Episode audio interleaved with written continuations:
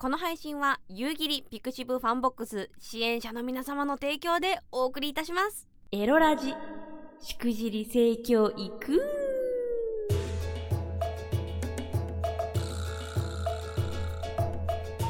生理前って欲情するんですか問題！イエ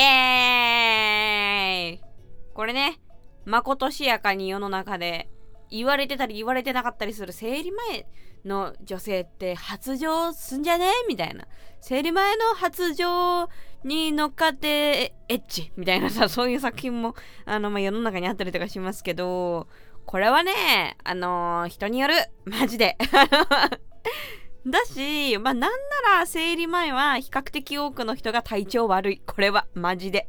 あのー、知らない方はぜひ検索していただきたいんですけど、PMS っていうね、月経前症候群っていうのがありまして、その、肌が荒れるとか、お腹痛くなるとか、なんかイライラするとかね、なんかこう、精神的にデリケートになるとか、まあ、いろんな、いろんなことがね、巻き起こす、巻き起こるのがあるんですよ。で、これってって実は割と最近ここなんていうの10ここ何年ですか？20年20年ぐらいですか？にようやく知られてきた言葉で特にわっちの母親世代まあ今50代とかですけどっていうのはもうゴリゴリゴリゴリ生理だぜみたいな時期はそういう言葉もまだ全然なかったですからなんかよくわかんないけど例えば夕霧家の場合はあのなんかよくわかんないけどこの時期になるともうお母さん暴君になる。まあもともと暴君なんですけどあの輪をかけて暴君になると。でなんかめっちゃ喧嘩とかふっかけたりとかしてやべえみたいなのであのかなり傷ついた思い出があるんですけど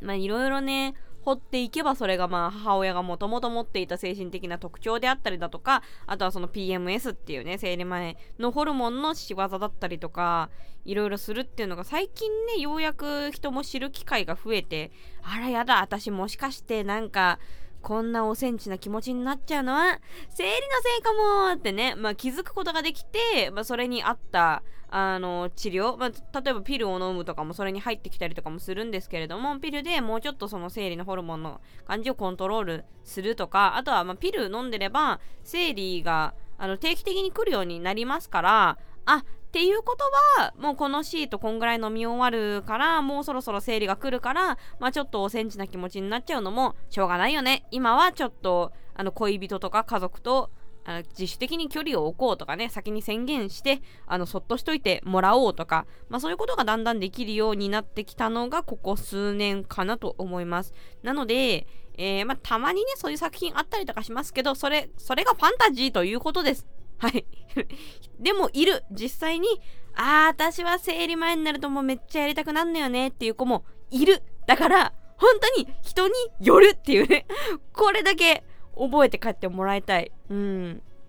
で、まあ、前もちょっと話してましたけど、本当に生理って人によって違うので、同じ女性同士であったとしても、痛みとか辛さを分かち合えないことも実際あるんですよ。ただまあ、これは別に生理に限った話ではなく、人ってその痛みに耐えられる度合いとか何に対して辛いと思うかっていうそのレベル感とか種類って人によって違うじゃないですか。だから別にまあこれは女性だけのもことじゃなく人は皆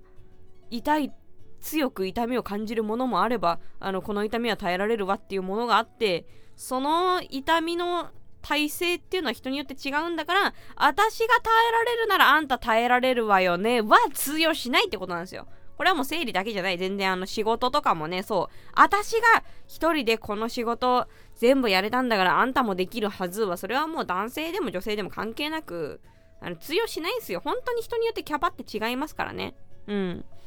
だから、まあ、生理をきっかけに、そんなことも考えてくれたら嬉しいのかなと思います。夕霧個人的にはですね、でその別にまあ男性、女性限らず、やっぱ人ってね体調不良はある、あるんですよ、マジで。特にこのね、最近は感染症の関係でさ、あのー、いろいろと繊細じゃないですか、皆さん。で、これ、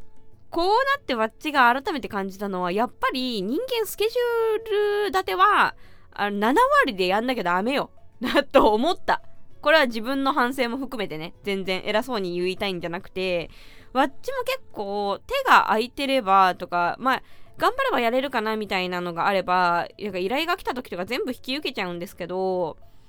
ダメダメだねってことにこの1年ぐらいでなんか改めて気づいたかな。最近のわっちはスケジュール立てる時はあのー、毎週、えー、週3で休めるスケジュールを1回立てるんですよ。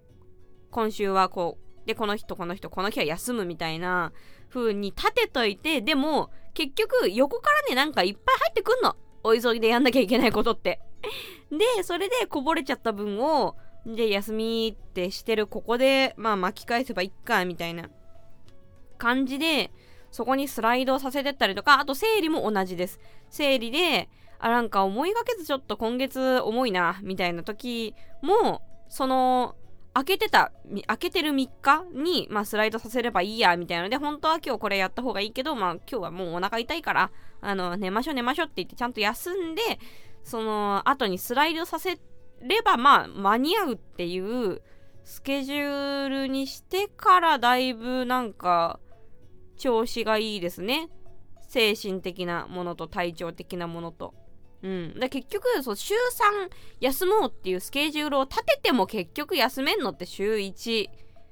まあ、2、2あったらいいな、みたいな感じに結局はなんのよ。そう。でもやっぱその週1の休みでさえも、やっぱなかったらね、そのまんま、ね、十何連勤なっちゃいますから、そうなるともうね、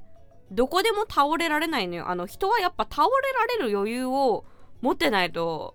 ダメっすね。うん。でも、わかるよ。あの、会社勤めで、そうはいかないんだっていう人もね、めっちゃわかる。もうそういう時はね、裏で副業し。本当に。ね。あの、まあ、副業禁止のところもあるんで、そんなご利用しはできないですけど、まあ、なんかしらね、やっぱ一生働いていかないといけないじゃん。せち、せちがらこの世界って考えた時に、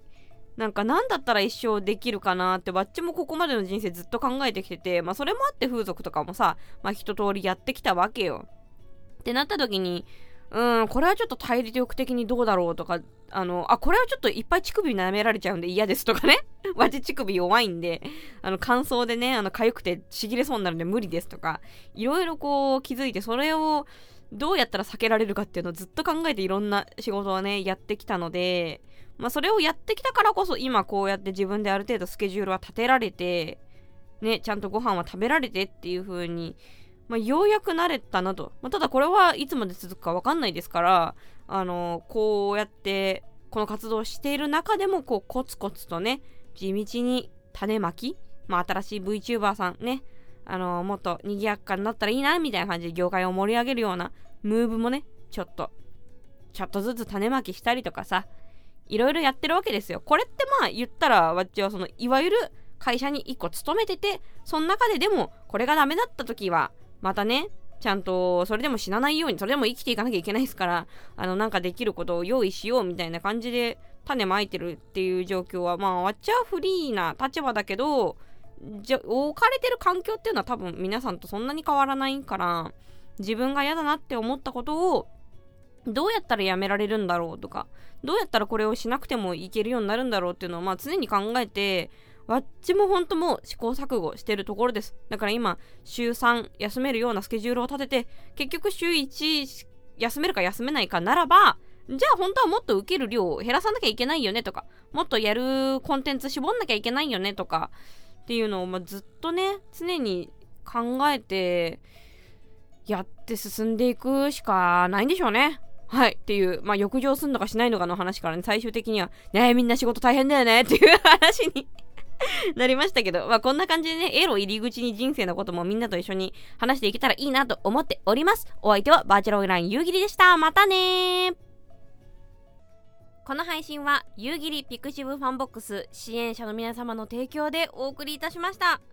こちらのポッドキャストも YouTube チャンネルもすべて無収益でお送りしております。これからも夕霧の活動を見たいよと思っていただけましたら、夕霧 pixiv FANBOX での支援をお願いいたします。月額300円から支援できて、コンビニ払いも可能です。ぜひぜひよろしくお願いします。